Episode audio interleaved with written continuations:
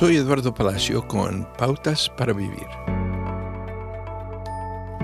Leemos en el libro de Jeremías que Dios conoce sus planes para nosotros, planes para prosperarnos y no hacernos daño, planes para darnos esperanza y un futuro. Entonces, a veces asumimos que vivir en obediencia y servicio a Dios será fácil y sin sufrimiento. Puede ser difícil entender cómo el dolor y el sufrimiento en nuestras vidas no son planes de Dios para hacernos daño.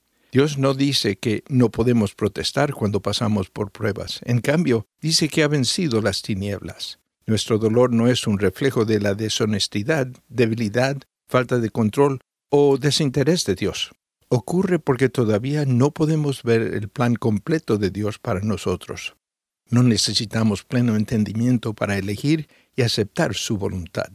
En lugar de seguir ciegamente cuando se está confundido, la práctica de la fe es vivir y actuar con la creencia de que Dios es bueno y honrará su palabra. A. W. Tozer escribió, Querer la voluntad de Dios es hacer más que dar su consentimiento sin protestas, es más bien elegir la voluntad de Dios con determinación positiva. A medida que avanza la obra de Dios, el cristiano se encuentra libre para elegir lo que quiera y elige gustosamente la voluntad de Dios como su mayor bien concebible. Tal hombre ha encontrado la meta más alta de la vida. Ha encontrado el gozo en confiar que lo que Dios trae cuando se somete a su voluntad es su mayor bien.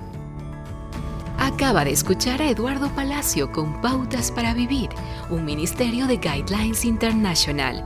Permita que esta estación de radio sepa cómo el programa le ha ayudado. Acompáñenos en la próxima emisión de Pautas para Vivir. Gracias por su sintonía.